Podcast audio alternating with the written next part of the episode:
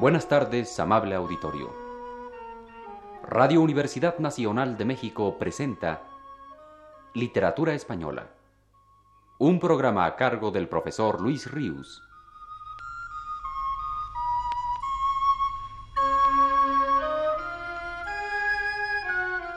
El profesor Luis Ríos nos dice en su texto más reciente. En la revisión que hemos venido haciendo de los temas en la poesía de Manuel Machado, hemos aludido ya al tema andaluz y al tema del amor. Otro aspecto temático de mucho interés que presenta la obra de Machado es el inspirado no en la vida, como los anteriores, sino en el arte mismo y en el arte del pasado, ya sea esta la literatura o la pintura. La lectura del Cantar del Mío Cid, de Berceo, del Arcipreste de Ita, no sólo proporcionaron al poeta modernista goce receptivo, sino que le instaron a recrear situaciones o personajes pertenecientes a aquellas obras. Cuando algunas de esas lecturas predilectas suyas le daban pie para insistir en sus devociones sensualistas, tanto mejor para Manuel Machado, que así evocaba el libro del buen amor en su poema intitulado Don Carnaval.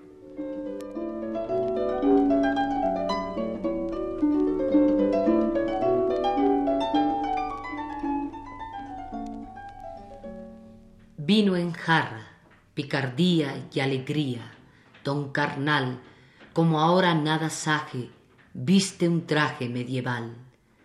Pardas tierras, ancho llano, tan liviano en su verdor, que atenderse en él convida y a la vida y al amor. Dame un trago de tu vino, oh divino Juan Ruiz, y tú sin melancolía, picardía nazca en mí. Porque cante solo el hombre sin más nombre, y la mujer sin más norte ni deseo, ni otro empleo que querer. Riámonos del que goza, mozo o moza, su furor es ridículo, y violento el momento del amor. Mas nosotros que burlamos no evitamos su poder, y ahora son a reír los otros y nosotros a querer. Y doña Trota Conventos en sus cuentos lo contó, que ella aunque ya vieja y seca, si hoy no peca, ya pecó.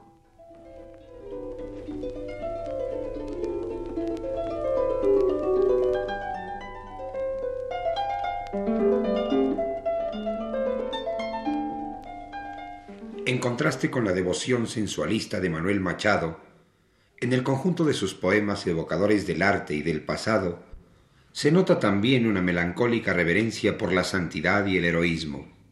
Melancólica porque se trasluce en ellos el desengaño que el poeta siente de sí mismo al no poder, por naturaleza, aspirar a tan elevado destino. Entre otros, el soneto intitulado En un rincón de la catedral expresa bellamente esa dualidad de su espíritu.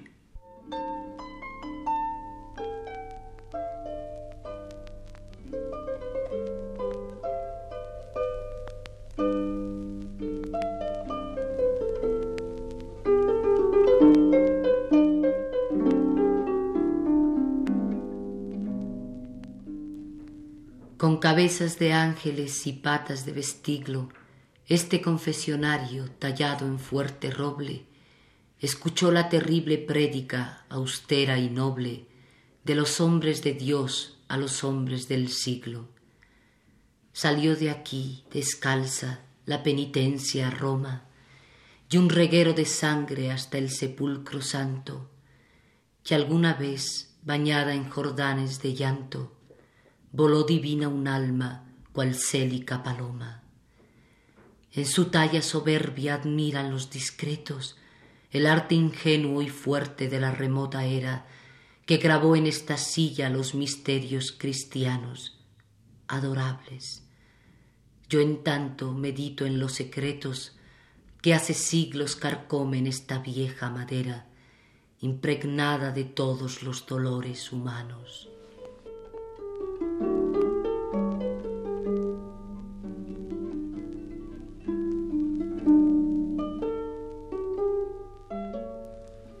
Un libro entero de Manuel Machado, Apolo, Está compuesto por poemas inspirados en cuadros célebres.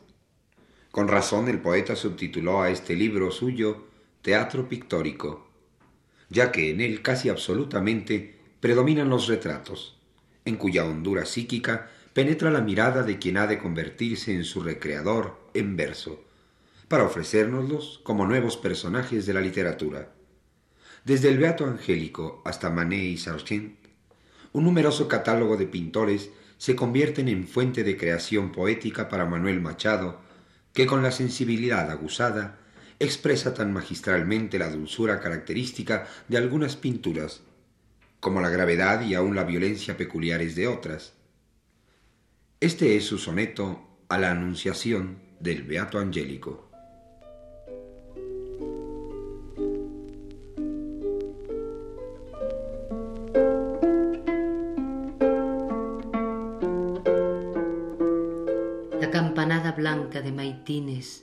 Al seráfico artista despertado, y al ponerse a pintar tiene a su lado un coro de rosados querubines, y ellos le enseñan cómo se ilumina la frente y las mejillas ideales de María, los ojos virginales, la mano transparente y ambarina, y el candor le presentan de sus alas para que copie su infantil blancura en las alas del ángel celestial, que ataviado de perlinas galas fecunda el seno de la Virgen pura como el rayo del sol por el cristal.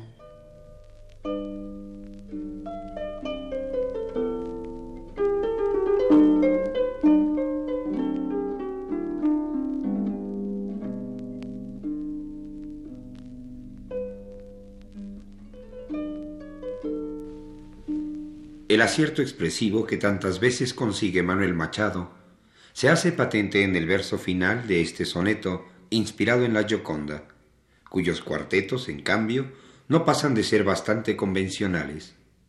Pero vaya lo uno por lo otro, y gocemos ese hallazgo expresivo final que tan formidablemente reproduce en nuestra imaginación la inusitada sonrisa de aquella mujer.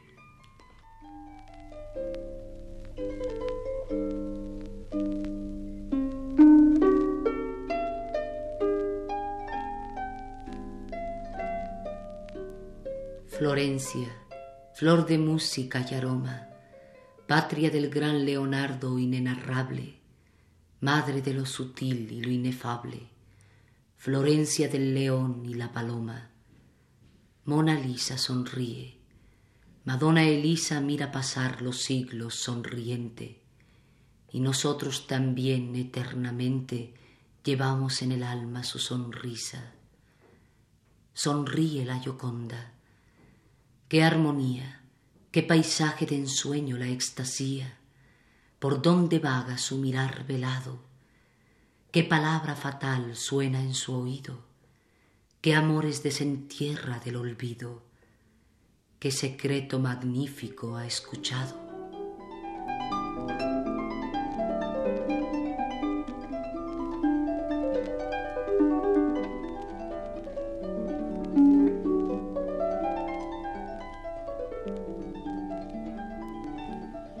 De La Kermés de Rubens al entierro de un monje de Zurbarán, pasa la palabra de Manuel Machado con extraña maestría, como de la luz a la sombra, o si se quiere, de la luz aparente a la luz profunda, representándolas a una y a otra con idéntica fidelidad y temblor. He aquí el soneto hecho sobre el cuadro de Rubens.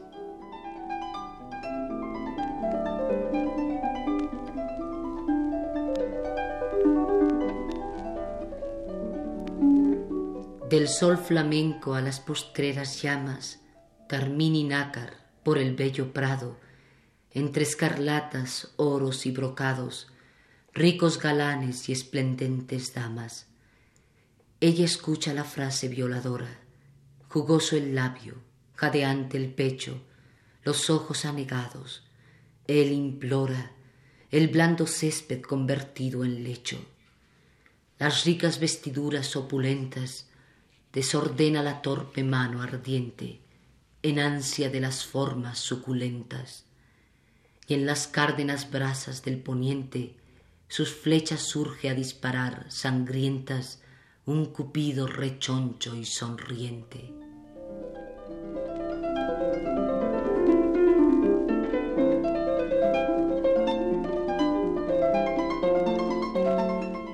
Y así dice el soneto inspirado en el entierro de un monje de Zurbarán.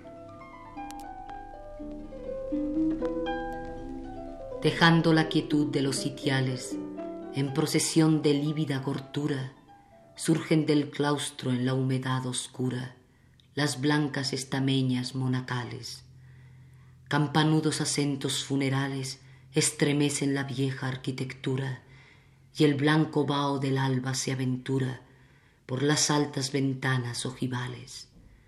Despojos son no más, miseria inerte, polvo que torna en brazos de la muerte a devolver sus átomos al suelo, que el blanco monje de virtudes muestra, rodeado de santos, a la diestra de Dios nuestro Señor, está en el cielo.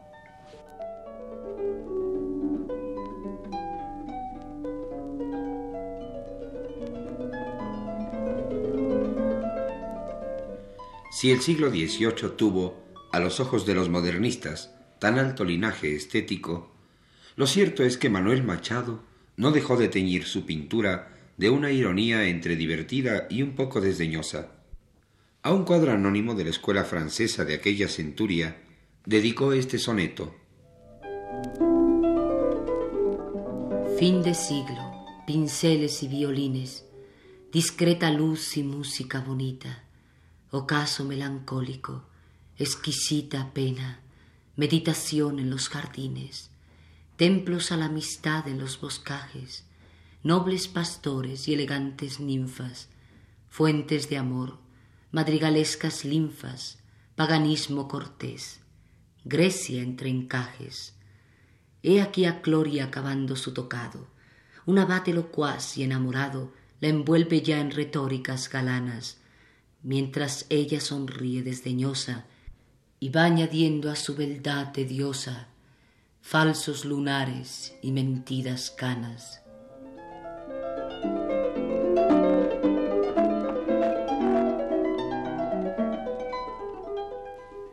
Escuchemos por último el soneto de Manuel Machado a El indiferente de Guató. Galán desmemoriado y elegante, surge en un frágil paso de gabota, mientras la fuente frívola borbota el soso y frío madrigal constante. A la señora de Turvel, su filis, envió en un billete perfumado un acróstico o celos dedicado a las letras del nombre de Amarilis, y ella furiosa con la mariscala rompió indignada dos preciosos hebres y una preciosa túnica de encaje él dijo bien una disculpa mala, salió, y huyendo las celosas fiebres, corre las gratas frondas del paisaje.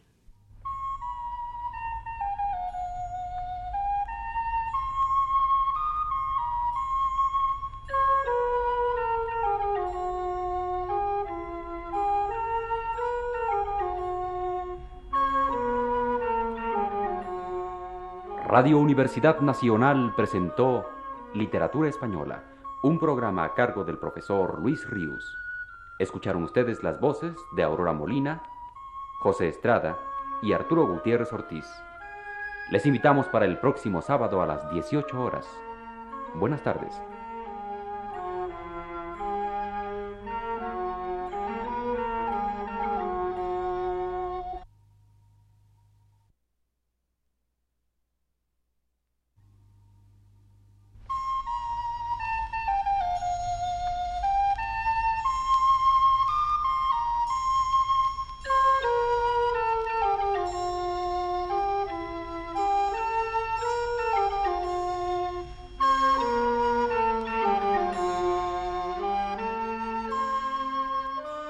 Amable auditorio, muy buenas tardes.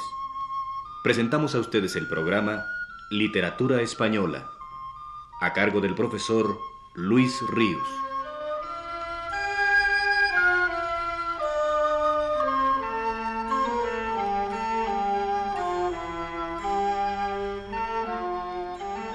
El profesor Ríos nos dice, Un año más joven que su hermano Manuel era Antonio Machado, nacido también en Sevilla en 1875. De su primer libro de poemas, él mismo escribió. Las composiciones de este primer libro, publicado en enero de 1903, fueron escritas entre 1899 y 1902. Por aquellos años, Rubén Darío, combatido hasta el escarnio por la crítica al uso, era el ídolo de una selecta minoría. Yo también admiraba al autor de prosas profanas, al maestro incomparable de la forma y de la sensación, que más tarde nos reveló la hondura de su alma en Cantos de vida y esperanza. Pero yo pretendí, y reparad en que no me jacto de éxitos, sino de propósitos, seguir camino bien distinto.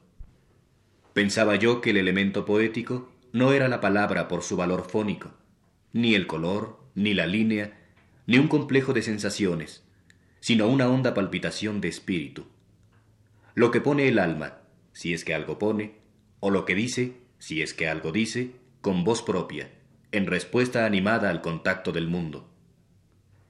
Y aún pensaba que el hombre puede sorprender algunas palabras de un íntimo monólogo, distinguiendo la voz viva de los ecos inertes, que puede también, mirando hacia adentro, vislumbrar las ideas cordiales, los universales del sentimiento. No fue mi libro la realización sistemática de este propósito, mas tal era mi estética de entonces. Esta obra fue refundida en 1907 con adición de nuevas composiciones que no añadían nada sustancial a las primeras, en soledades, galerías y otros poemas. Ambos volúmenes constituyen en realidad un solo libro. Aparece pues Antonio Machado en 1903 como un nuevo poeta en ambos sentidos de las palabras, como joven que por primera vez publica un libro, y ya también como poseedor de un acento lírico que se aparta de los conocidos y vigentes por entonces, logrado como fruto de una profunda sinceridad convertida en expresión. Machado es, en efecto, un buen ejemplo de que la originalidad de un artista radica en su capacidad de ser sincero. Pero el descubrimiento de la propia sinceridad es cosa difícil y aún laboriosa. Es tarea de toda la vida y en consecuencia de toda la obra de un hombre. La sinceridad es la expresión directa del trance de irse conociendo a uno mismo.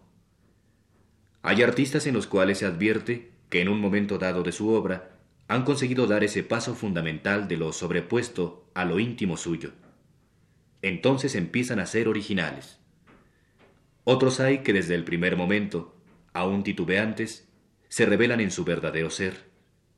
Uno de ellos es Antonio Machado, que además lo consiguió hacer ya desde su primer libro, sin titubeos, con una rara prestancia y fuerza, de ahí que sea tan leve la línea de variaciones acentuales que percibimos al ver ya en su conjunto, acabada, la obra poética de Antonio Machado.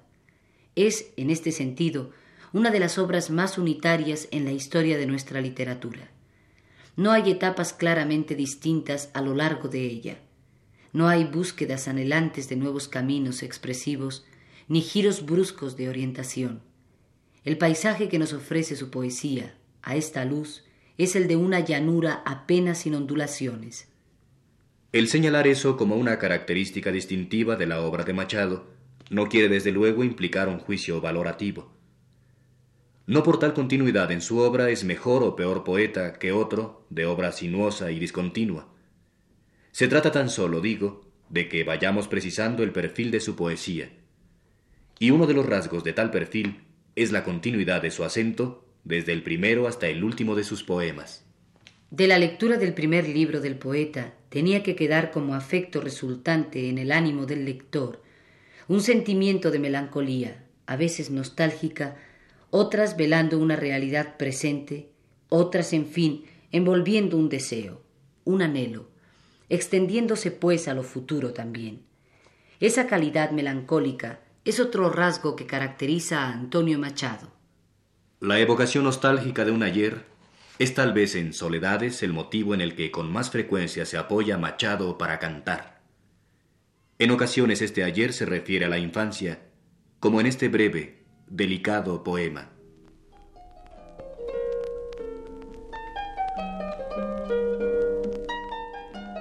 La plaza y los naranjos encendidos con sus frutas redondas y risueñas, tumulto de pequeños colegiales que al salir en desorden de la escuela llenan el aire de la plaza en sombra con la algazara de sus voces nuevas, alegría infantil en los rincones de las ciudades muertas y algo nuestro de ayer que todavía vemos vagar por estas calles viejas.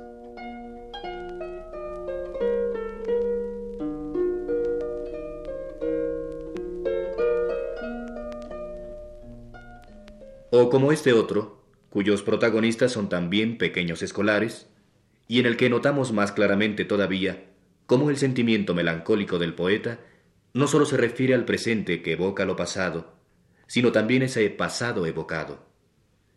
Hay melancolía en el poeta que ha perdido su infancia, pero la hay también en esos niños que repiten machaconamente la lección. Me refiero a este poema. Una tarde parda y fría de invierno, los colegiales estudian, monotonía de la lluvia en los cristales. Es la clase. En un cartel se representa a Caín fugitivo y muerto Abel junto a una mancha carmín. Con timbre sonoro y hueco truena el maestro, un anciano mal vestido, enjuto y seco, que lleva un libro en la mano. Y todo un coro infantil va cantando la lección. Mil veces ciento, cien mil, mil veces mil, un millón. Una tarde parda y fría de invierno los colegiales estudian, monotonía de la lluvia en los cristales.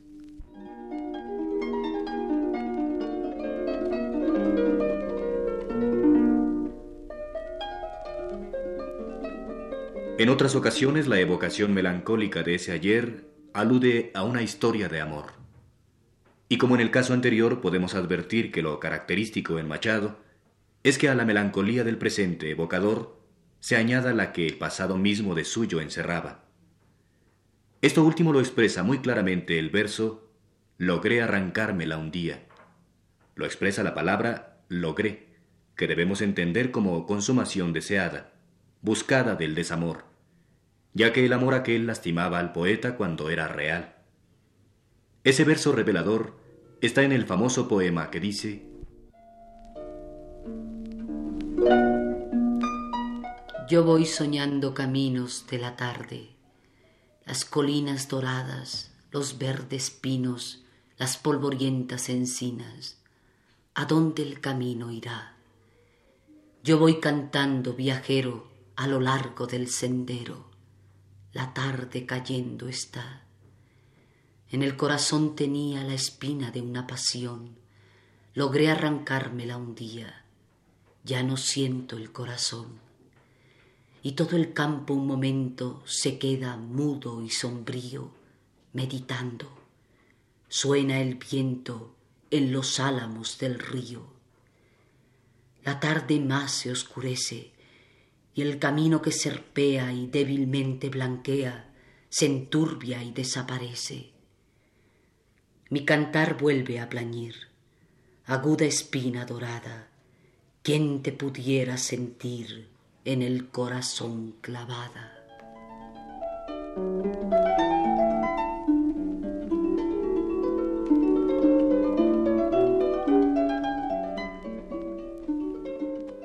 Otros asuntos, en fin, encontramos en el primer libro de Machado, que además de la infancia y el amor perdido, vienen a dar motivo a que el poeta exprese su melancolía manifestada como nostalgia del pasado.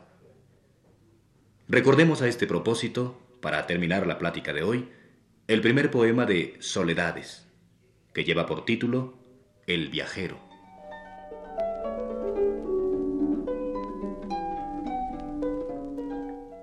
Está en la sala familiar, sombría, y entre nosotros el querido hermano que en el sueño infantil de un claro día vimos partir hacia un país lejano. Hoy tiene ya las sienes plateadas, un gris mechón sobre la angosta frente, y la fría inquietud de sus miradas revela un alma casi toda ausente. Deshójanse las copas otoñales del parque mustio y viejo. La tarde tras los húmedos cristales se pinta y en el fondo del espejo el rostro del hermano se ilumina suavemente. Floridos desengaños dorados por la tarde que declina, ansias de vida nueva en nuevos años, lamentará la juventud perdida. Lejos quedó la pobre loba muerta, la blanca juventud nunca vivida teme que ha de cantar ante su puerta. Sonríe al sol de oro de la tierra de un sueño no encontrada, y ves una vender el mar sonoro de viento y luz la blanca vela hinchada. Él ha visto las hojas otoñales, amarillas, rodar, las olorosas ramas del eucalipto, los rosales que enseñan otra vez sus blancas rosas. Y este dolor que añora o desconfía, el temblor de una lágrima reprime, y un resto de viril hipocresía en el semblante pálido se imprime. Serio retrato en la pared clarea todavía. Nosotros divagamos. En la tristeza del hogar golpea el tic-tac del reloj. Todos callamos.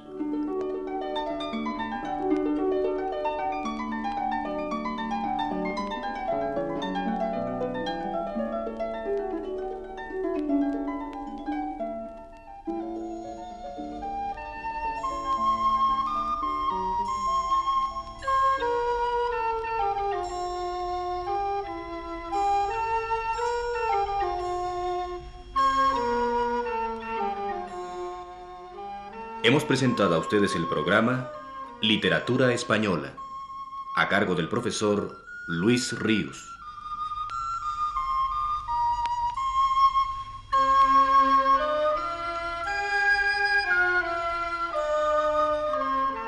En la lectura participamos Aurora Molina y Sergio de Alba.